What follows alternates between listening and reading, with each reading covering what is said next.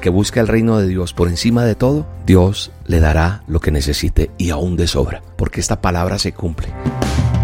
La dosis diaria con William Arana. Para que juntos comencemos a vivir.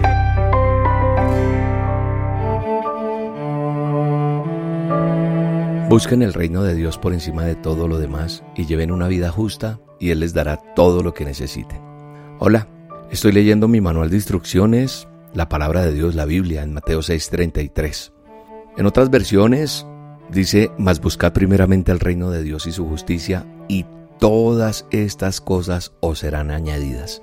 Qué interesante, ¿verdad? Qué bueno es saber que Jesús está invitándonos a buscar el reino de Dios. Por encima de todo, dice y, van a ver lo que va a pasar. Les voy a dar lo que ustedes necesitan. ¿Quién no quiere que su vida dé un giro? Te pregunto, ¿quieres que tu vida dé un giro? Sí, un giro de la nada a la sobreabundancia. Entonces, ¿qué tienes que hacer? Darle a Jesús el control completo de tu vida, incluyendo tu carrera. Sí, lo que tú haces, tu profesión, tu negocio, no sé. Mira lo que dice Lucas 5.3 dice, al subir a una de las barcas Jesús le pidió a Simón, el dueño de la barca, que la empujara al agua y luego se sentó el Señor Jesucristo en la barca y desde allí enseñaba a las multitudes. ¿Sabes una cosa? Los discípulos habían estado pescando toda la noche sin, sin atrapar nada, ni un pez. Entonces Jesús entra en su barca y les dijo que echaran las redes de nuevo. Cuando ellos lo hicieron, atraparon tantos peces, dice la escritura, que las redes se estaban rompiendo. ¿Sabes una cosa? Era el mismo lago, la misma barca, las mismas redes, los mismos pescadores, solo que había una diferencia entre la nada y la plenitud en la que estaban en ese momento los pescadores. Y es que antes, cuando fueron ellos a pescar y no consiguieron nada, Jesús no estaba. Pero ahora estaba Jesús. Ahora Jesús hacía parte de la vida de ellos. Y ese es el punto de partida. Tener a Jesús es tenerlo todo. Tú tienes que tener a Jesús en tu barca. ¿Qué es la barca? Te podrás estar preguntando, ¿verdad? Es la forma en la que te ganas la vida, el negocio que tienes, la empresa, el trabajo, no sé. El negocio de Pedro era su barca, porque él era un pescador. La barca representa tu carrera, la barca representa tu trabajo, la barca representa tu profesión, la barca representa tus sueños, tus anhelos. De eso, de lo que dependes financieramente. ¿Qué significa tener a Jesús en tu barca? Significa que vas a dedicar tu carrera a Dios, y yo no estoy hablando acerca de la salvación en este momento, no. Yo te estoy hablando de la bendición en tu negocio, en tu carrera, en tu profesión, porque puedes tener a Jesús en tu vida, pero tú no le has dado el control de tu vida financiera, de tu vida de negocio, de tu vida de sustento. Confiaste tal vez en Jesús para tu salvación y de pronto te reúnes con nosotros los domingos en la reunión virtual o las que hacemos presenciales en Bucaramanga, en España o en Bogotá una vez al mes. O los fines de semana eh, te conectas de una u otra manera por las olas con Dios, los miércoles o las dosis. Pero cuando vas a trabajar durante la semana, ¿está Jesús ahí en tu vida? ¿Confías en Él en tu trabajo? ¿O pones a Jesús en, en, en tu vida como tiene que ser? ¿O lo dejas allá colgado en un cuadrito, en esa crucecita que tienes colgada? Allá en el armario, en la pared, detrás de la puerta. Cuando Pedro le dio su trabajo a Jesús, fue bendecido con resultados increíbles. Pero no hay que olvidar el orden. A veces pensamos, Dios, haz que yo tenga éxito en mis negocios y luego voy a servirte cuando tenga éxito.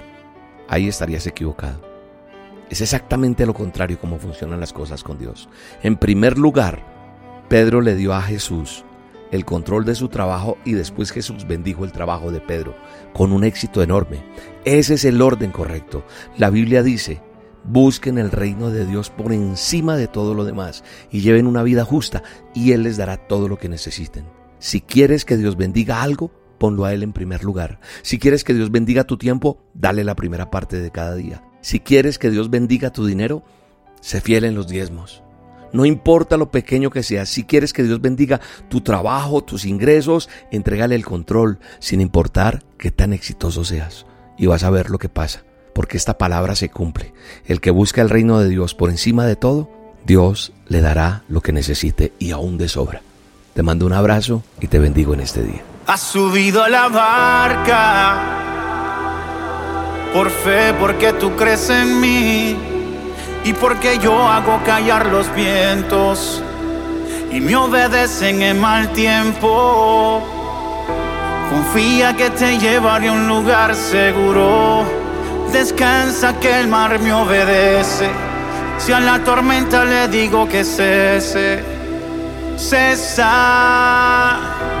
Aunque se presente frente a ti el mal tiempo, no temas, hijo mío, que el momento yo lo utilizo para probar tu fe, pruebo tu fe, hijo mío. Aunque ante ti se presente el mal tiempo, no temas, hijo mío, que el momento es para probar tu fe.